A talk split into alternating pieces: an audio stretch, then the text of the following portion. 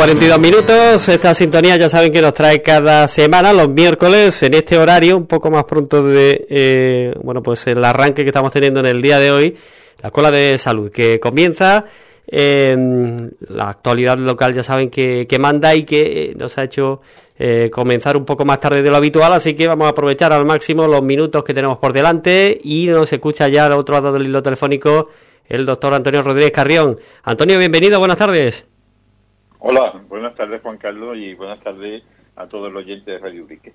Muchas gracias como siempre por acompañarnos. Hoy vamos a abordar, como siempre, eh, muchísimas cuestiones. Tenemos por delante, es cierto que hasta donde nos dé eh, tiempo, si no, lo dejaremos, los temas que eh, un poco nos podamos meter dentro de, del tiempo que tenemos por delante. microbios en la cocina, por ejemplo, si las radiografías son perjudiciales para la salud o por qué algunos fumadores no desarrollan nunca cáncer de pulmón. Son algunos de los temas eh, al margen de las propias noticias, temas de actualidad en el ámbito sanitario que ya saben que también vamos eh, abordando y que hoy, por supuesto, como no, pues tienen como eh, asunto protagonista la eliminación de la obligatoriedad de las mascarillas en general en lo que son los espacios interiores. Desde hoy, después de la publicación en el BOE, la jornada de ayer y de la aprobación por parte del Consejo de Ministros, hoy como todos conocemos y estamos viendo y estamos destacando desde aquí mismo en los medios de comunicación, bueno, pues es una eh, medida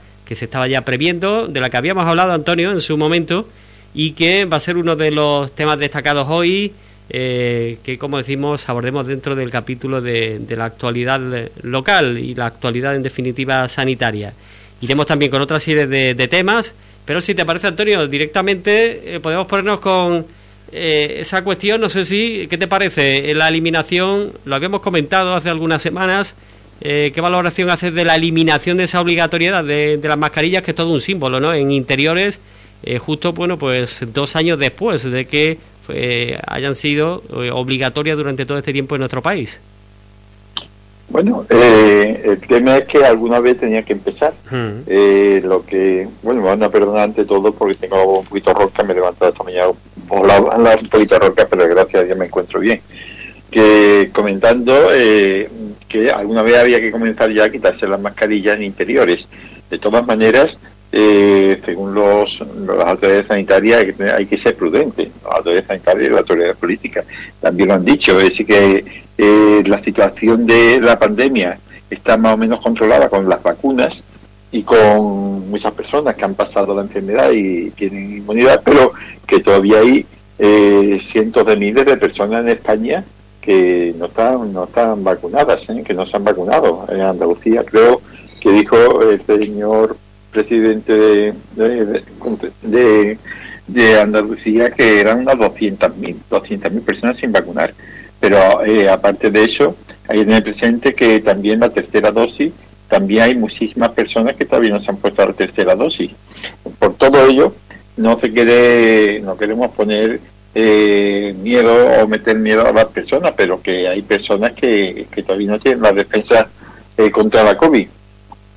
Y además de eso, hay que tener presente que hay personas que son vulnerables, ¿eh? aunque tengan todas las dosis de vacunas, como son las embarazadas, las personas mayores de 60 años, las personas que tienen eh, alguna enfermedad que en la que concurre baja defensa, como por, por ejemplo eh, los diabéticos, las personas hipertensas, personas que padecen de corazón, personas que padecen de riñón, personas que padecen de cualquier enfermedad eh, de tipo oncológico, en fin, todas estas personas pues son vulnerables, aunque tengan todas las vacunas, y por tanto, eh, aunque ya está permitido en muchos recintos cerrados entrar sin mascarilla y permanecer sin mascarilla, eh, estas personas deben tener la prudencia de, de mi opinión, y yo creo que la de, en fin, casi todos los sanitarios, de seguir usando mascarillas mm. en estos sitios cerrados sobre todo si hay poca ventilación y la distancia es menor de metro y medio, como suelen ser, por ejemplo, los restaurantes, eh, los bares, en fin, sitios de, sitios de ocio. Así que personas que sean vulnerables, ya digo, embarazadas, mayores de 60 años, diabéticos, hipertensos, cardiópatas, enfermos renales y oncólogos y que tengan algún problema de oncología, pues deben seguir usando mascarillas. Y lo aquí, Juan Carlos, si me permite, eh, lo importante es saber qué tipo de mascarilla en estos casos de prevención eh, debemos usar. Pues eh, cuando era obligatorio para todo el mundo usar mascarilla, pues con la mascarilla ordinaria, la mascarilla que, vemos todo el mundo, que o la gran mayoría, ¿no? que, que son estas que son como verdecitas o, o las llamadas corrientes, fuera suficiente porque entonces eh, nosotros al hablar eh, queda eh, la saliva dentro de la mascarilla y protegemos a los demás. Los demás, al llevarla ellos puesto, pues nos protegen a nosotros. Pero a partir de ahora, si hay personas que no las llevan, pues entonces, ¿qué ocurre? Si yo me quiero proteger, pues tengo que utilizar la FFP2, hmm. el tipo FFP2, por la cual yo me protejo. ¿Eh? y protejo a los demás. La otra persona me puede estar sin mascarilla, me está hablando y a mí me está mandando pequeñas partículas de salivita que pueden que estén infectadas o que no, pero si están infectadas, yo ya estoy protegido con la FFP2. Así que eh, yo recomiendo, o en fin, se recomienda que al entrar en sitios cerrados ¿eh? o en sitios donde hay abiertos, donde hay muchas personas que no llevan mascarilla, si queremos protegernos tenemos que utilizar la FFP2. Mm. Porque es la forma porque si usamos la otra, pues entonces no hacemos nada. Claro, estarías protegiendo a, Claro, estarías protegiendo a los demás realmente, pero lo que se trata de si eres persona vulnerable, eh, bueno, pues en este caso te tienes que proteger a ti mismo y sería, por tanto, el uso de la FPP2. Exactamente.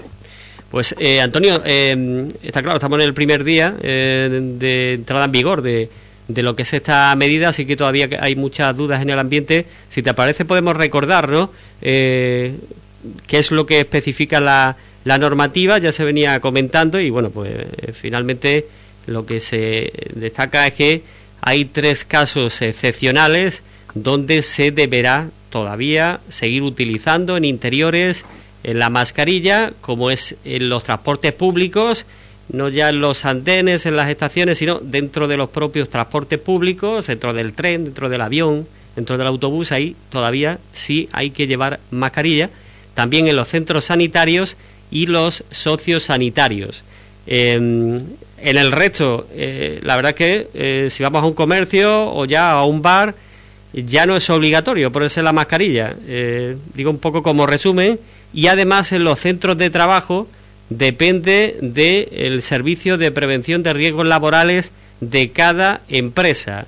Así que esto ya es un caso concreto, por ejemplo, desde el sector de la piel eh, hemos conocido eh, lugares donde todavía eh, se mantiene, se ha preferido mantener la obligatoriedad de, de, la mascarilla, sin embargo, en otros centros de trabajo, en otras fábricas, han optado por eh, no hacerla obligatoria y que cada persona la que quiera pues sí que se la que se la ponga. Eh, sería un poco digo el, el resumen no eh, no sé de todas formas parece que hay bastantes dudas al respecto y en muchos lugares de trabajo todavía hoy no había bueno pues instrucciones claras al respecto bueno yo creo que aquí hay que tener sentido común vamos a empezar, si te parece, Juan Carlos, por el final, por los lugares de trabajo. Sobre todo porque aquí en Ubrique, eh, la fábrica, hay muchos trabajadores, en la gran mayoría, y muchas veces están juntos. Eh, lo importante, fundamental, en los sitios cerrados, hemos comentado que, la, que haya ventilación y la distancia, al menos metro y medio. Hay veces que eso no, es posible. Entonces, si eh, riesgos laborales, por ejemplo, o la empresa, y todavía no tiene ningún informe, decide que, no es obligatorio llevar la mascarilla, pero yo tengo mis dudas, ¿eh? yo tengo mis dudas, yo soy trabajador y tengo mis dudas de que pueda eh, contagiarme, a lo mejor no por mí, sino porque yo también voy a visitar a mi padre, que es una persona vulnerable, o a mi familiar o a alguien, y entonces digo, bueno, yo a lo mejor eh, estoy vacunado, si contraigo la enfermedad lo más probable es que no sea grave, porque además también soy joven, pero yo puedo llevárselo a mi padre o a mi madre si me contagio. Entonces yo prefiero que aunque esté permitido ir sin mascarilla al trabajo, porque por ejemplo eh, la empresa riesgos laborales diga que, no es obligatorio, pero yo no la quiero llevar. Es yo no molesta entonces debo usar la FFP2, ¿eh? porque habrá compañeros que no tengan mascarillas, pero mm, esos compañeros que no tengan mascarillas me pueden infectar. Entonces yo me protejo con la FFP2. Si es obligatorio, eh, porque riesgos laborales dice que debe, debe usarse la mascarilla debido a que hay poca ventilación o que la distancia o lo que sea, pues entonces no hay problema, se sigue como hasta ahora. Todo el mundo lleva mascarilla y todos estamos protegidos. Mm. El problema está cuando, cuando se permite que cada cual eh, opte por la medida que quiera. Pues entonces, si yo tengo dudas, si tengo miedo por mí mismo o porque yo pueda transmitir a algún familiar, pues lo lógico es que utilice la FFP2 hasta que la situación eh, quede más clarificada en el sentido de que la mortalidad, los ingresos hospitalarios, los, eh, los, ingresos en la UCI, pues no va a cambiar que ya la pandemia está prácticamente eh, muy limitada y que ya podemos hacer una vida como, como antes de la pandemia. Pero mm. mientras haya duda o alguien tenga dudas, eh, lo correcto en esta situación ahora es utilizar la FP2 cuando hay cuando nos encontramos con gente que no la lleva. Mm. Eh, de hecho, eh, por ejemplo, em, desde la Junta de Andalucía se sigue recomendando la mascarilla en interiores y en aglomeraciones y en general, ¿no? Parece que las autoridades sanitarias insisten en eso mismo. Es como tú decías al principio, a aplicar el sentido común. Que no sea obligatorio no significa que si estamos viendo que la situación lo requiere, bueno, pues no sea recomendable utilizarla. Exactamente. Una cosa es que esté permitido otra cosa es que esté prohibido y otra cosa que sea recomendable. Es decir, ahora mismo está permitido ir a, ciertos sitios de interior eh, sin mascarilla, pero es recomendable, como hemos dicho, que si no hay ventilación suficiente o la distancia inferior a un metro y medio o simplemente eh, no estamos seguros de que podamos eh, o tenemos miedo ¿no? o, o queremos tener precaución de no contagiarnos, en interiores, pues habrá gente que no lo lleven y no pasa nada, no pasa nada legalmente, y pero nosotros lo llevamos porque queremos y punto, nadie nos puede decir que nos quitemos la mascarilla, sí, pero que si la llevamos, llevemos la FFP2, porque si llevamos la quirúrgica la otra, pues es como si no la lleváramos, porque no nos protege. ¿eh? Solamente eh, la quirúrgica recordamos que protege eh, a los demás, es decir, si yo estoy infectado, pues evito que yo contagie a otro pero si la otra persona lleva mascarilla, ella no me va a infectar a mí porque ella la lleva. Ahora, si la otra persona no la lleva, sí me puede infectar, ¿eh? porque a mí no me protege la, la, la quirúrgica. La que mm. me protege a mí es la FFP2, ¿eh? cuando la otra persona no lleva mascarilla. Pues muy buena precisión, digo, para que quede claro. Si en ese entorno en el que nos vamos a mover eh, es obligatorio todavía el uso de la mascarilla, pues bastará con la quirúrgica, pero si no lo es, si es optativo ya, eh, como ocurre eh, con la entrada en vigor de esa medida en la mayoría de los lugares ahora mismo ya. Entonces, para que sea útil protegernos a, nosotros mismos, deberemos usar la FPP2. Bueno, pues eh, hay que... Por ejemplo, sí, sí. Sí, por ejemplo, en lo, que comentaba Juan Carlos, en los hospitales, en los centros de salud, eh, es en las farmacias, es obligatorio llevar mascarilla. Mm. Todo el mundo. Digo, ahí basta que la, la como todo el mundo lo lleva, pues con la quirúrgica basta. En, las, los centros sanitarios, por ejemplo, en las residencias de mayores, para los trabajadores y para las visitas es obligatorio.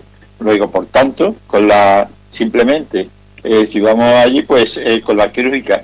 Ahora bien, no es obligatoria para los residentes, para las personas que residen. Entonces, eh, dice, bueno, entonces eh, que esté residente no la lleva pero puede al menos estar infectado. Entonces, pues ahí, si voy a estar saliendo o paseando con un residente, pues lo mejor es llevar la FFP2, porque ahí ya hay una persona que no la lleva. En cuanto hay una persona que no la lleva, hay que llevar la FFP2 y nos quitamos del lío. Mm. Yo creo, creo que ha quedado bastante claro. Y ya digo, sobre el tema de los centros de trabajo ya depende de cada eh, servicio de prevención de riesgos laborales y eh, habría que, estudiar cada caso eh, concreto, pero en el resto de situaciones ahí están, bueno, pues la, casuística y lo que se ha decidido según, bueno, pues esa disposición general, ese real decreto que quedaba publicado en la jornada de, de ayer. Hay que decir, Antonio, que precisamente sobre la retirada de la obligatoriedad de, estas mascarillas, eh, también quería referirte a el síndrome de la cara vacía, ¿no? ese miedo a, quitarnos la, mascarilla después de, dos años. Hay un síndrome que se ha detectado pues después de tanto tiempo, ¿no? Que puede tener su incidencia en, en algunas personas, ¿no?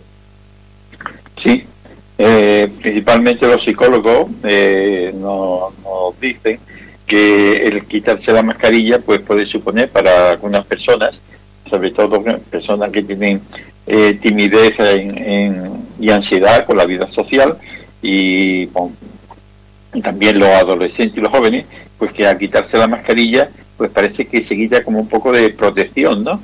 De respecto a las relaciones con los demás. Entonces, pero en fin, yo no creo que esto sea nada del otro mundo. Esto pasa algo, algo parecido como cuando cambian los horarios, que los cuerpos se ponen un poquillo raros. Es diferente, ¿no? La cosa es diferente, pero en fin, que a todos se acostumbra uno. Así que ahora uno dice, bueno, pero es que yo estoy joven y hace dos años pues tenía la, estoy desarrollándome, tenía menos barrillos, ahora tengo más barrillos, ahora me van a parecer que estoy más, más feo, más fea. Ah, no pasa nada de eso, es cosa eh, momentánea de, una, de un tiempo y ya nos acostumbramos a más bonito no las caras, así nos cuidamos más y estamos más guapos, eh, porque sabemos que no van a ver los demás. De todas formas, no creo que tenga mayor importancia. Claro, de todas formas, aunque no se llegue a ese síndrome, sí que es cierto que ya por una cuestión de hábito. y yo recuerdo, como tú nos comentabas, que eh, para eh, llegar hasta un hábito eh, había que estar 21 días, nos decías, ¿verdad? Eh, haciendo una rutina. Exactamente. Eh, pues después. todos los días lo mismo. Claro, si hablamos de dos años, está claro que esa, esa rutina, ese hábito ya se nos ha metido dentro, ya lo, lo llevamos, por supuesto, y en general. habrá personas que estén celebrando quitarse la mascarilla cuanto antes y otras pues les resulte un poco todavía extraño, está claro, ¿no? Y además es curioso porque a veces da hasta un poco de apuro cuando a lo mejor va uno por la calle, porque ya desde hace cierto tiempo podemos ir por la calle sin mascarilla, y ve a personas con las mascarillas puestas. Parece como si uno estuviera cometiendo como un pequeño delito, ¿no? Es decir, de sobre la salud de los demás. O sea, hay que, eh, entonces, si te paras a hablar con alguien y la otra persona está con su mascarilla y no la lleva, mm, resulta como como violento. Ah, esta persona eh, lleva la mascarilla, me está protegiendo a mí porque lleva la quirúrgica y yo a ella no la estoy protegiendo porque yo voy sin mascarilla, pero que realmente mm, ya con la situación ya hemos dicho de vacunación, eh, ya la incidencia ha bajado muchísimo. Eh, ya realmente la calle no, no tiene razón de ser, a no sé que estemos hablando a menos de metro y medio con otra persona y durante más de 15 minutos, que es donde está el factor de riesgo, pero que ya realmente, a no ser que cambie la situación, en la calle podemos ir sin mascarilla perfectamente y en los locales cerrados, bueno, perfectamente siempre que estemos a una distancia de metro y medio. Si estamos en aglomeraciones como las ferias, como los carnavales, como todas estas cosas diferentes, ya no estamos a metro y medio. Ahí las personas vulnerables, desde luego, eh, se recomienda que, que la lleven puesta. Y aquella persona que, no sea vulnerable porque no sea mayor de 60 años, ni esté embarazada, ni tenga enfermedad, pero que quiera llevarla por precaución porque quiere protegerse o quiere proteger algún familiar con algún allegado con los que contacte, pues, pues que la lleva. Esto yo creo que ahora, ya a partir de ahora mismo, eh, ya cada uno que cada cual debe, tiene conocimiento suficiente porque está remachado por todos los medios de cuál es la situación en que estamos y que, que ya veremos que llegará el verano y habrá personas que aunque la incidencia haya bajado y eso, seguirán llevándola. Unas veces por la alergia, otras veces porque estén resfriados, otras veces porque tenga gripe, u otras veces porque tenga miedo a contraer la COVID. Así mm. que, esto será ya algo como, como habitual, ¿no? De ver personas que llevan la mascarilla durante todo el año o durante ciertas épocas del año. Sí, sí. Em, como decías, además ahora estamos en fecha ¿no? de, de alergias y en la propia calle viene muy bien, ¿no? Cuando hay ambiente de polen y y seguro que bueno eh, algunas personas la utilizamos por eso mismo eh, porque se evita eh, eh, tener esa influencia de los alérgenos. Lo que sí que casi seguro a medida que se vaya acercando el verano cambie esta situación y aumenten las temperaturas ya sí que será más difícil si estamos en esta misma evolución ver mascarillas en, en la calle por el propio calor y en ambientes donde haya mucha polución de humos, en los trabajos donde hay mucho humo, pues obligatoria por riesgos laborales, pero así todo hay que todo ambiente donde eh, se levanta mucho polvo, porque por el oficio, por lo que sea, ve que uno que hay mucho polvo, y antes uno que hacía era tragar polvo y toser. Ahora yo estoy seguro que más de uno ya acostumbrado a la mascarilla cuando vea que hay mucho polvo, mucho ambiente de contaminación, mucho humo, aunque ya digo, no sea en el ambiente laboral, sino simplemente porque pasa por un sitio donde está muy contaminado el ambiente, pues, pues yo allí voy a llevar mi mascarilla ya que la tengo, y por ejemplo hasta con la calima, ¿eh? este polvo del desierto que vino, que tan molesto, pues muchos sitios utilizan su mascarilla, que ya no es por la COVID, sino simplemente es para protegerse de, de la contaminación atmosférica, ya sea por humo, por polvo, por lo que sea. Así que yo creo que la mascarilla llegó para quedarse y, se va a cumplir. Hmm. Bueno, pues eh, todo ello, eh, insistimos, en relación a la mascarilla, hoy más protagonista que nunca, después de que haya entrado en vigor esa medida, además muy simbólica sobre lo que supone esta pandemia, de la no obligatoriedad de su uso eh, ya también en interiores, con las excepciones que hemos comentado. Eh, nos vamos a quedar con más cuestiones, Antonio, si te parece. Y en ese sentido, eh, por ejemplo, quería referirte a otra noticia dentro de lo que son titulares de la actualidad en el ámbito sanitario, eh, de la confirmación en Europa de nuevos casos de hepatitis infantil de origen desconocido en Dinamarca, Irlanda, Holanda y Estados Unidos y también en España. En España también se han detectado casos, tanto así que en un caso ha habido que hacer un trasplante de hígado a un niño. Es más curioso, es curioso porque se ha detectado en niños, ¿eh? en niños de entre 2 y 7 años, 2 y 6 años, pero en fin, puede darse un poquito antes y un poquito después de esta edad. Y, hombre, la hepatitis siempre ha existido. ¿eh? Sí, la, todo el mundo sabe que antes decían en mi niño tiene histericia. Yo me acuerdo cuando yo estaba en Prado de Rey, era muy frecuente la histericia de los niños. Eh, la histericia que era la hepatitis, porque se, hay varios tipos de hepatitis.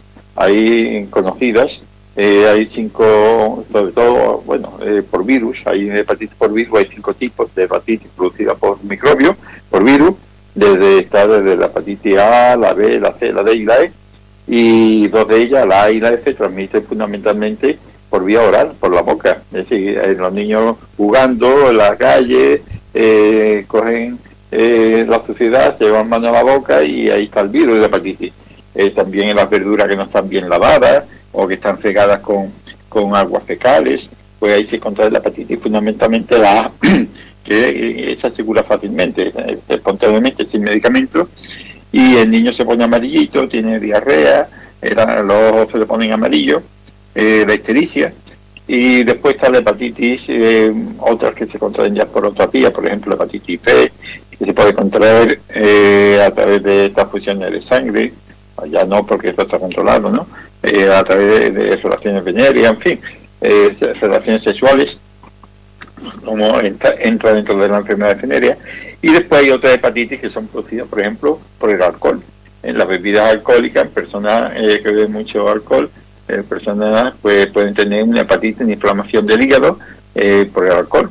Eh, la inflamación del hígado, es decir, la hepatitis, puede producirse también, por ejemplo, por medicamentos, por el paracetamol. Uno de los efectos secundarios que produce el, paracetamol no es frecuente, es raro, pero son los daños, el daño de hígado. Puede haber una hepatitis por paracetamol, por los medicamentos, ¿no? entre ellos ya digo paracetamol. Y esto es raro porque todavía no se sabe exactamente por qué está, se está produciendo estos brotes de hepatitis en niños, eh, en Europa y en Estados Unidos. Son pocos casos todavía, pero que, en fin, que, llama mucho la atención porque no es frecuente y no se sabe todavía si es por un virus, parece ser, puede ser, eh, pero no se sabe todavía qué tipo de virus, si es que es por un virus o por otro motivo. Así que eh, solamente saber que hay muy pocos casos todavía que no es alarmante en ese sentido y que se caracteriza porque los niños eh, tienen eh, la piel amarilla, los ojitos amarillos, diarrea, eh, puede tener vómito y no sabe de estado que haya fiebre. Normalmente la hepatitis suele cursar con fiebre, pero en estos casos hay una hepatitis que no, que no cursa con fiebre. Mm.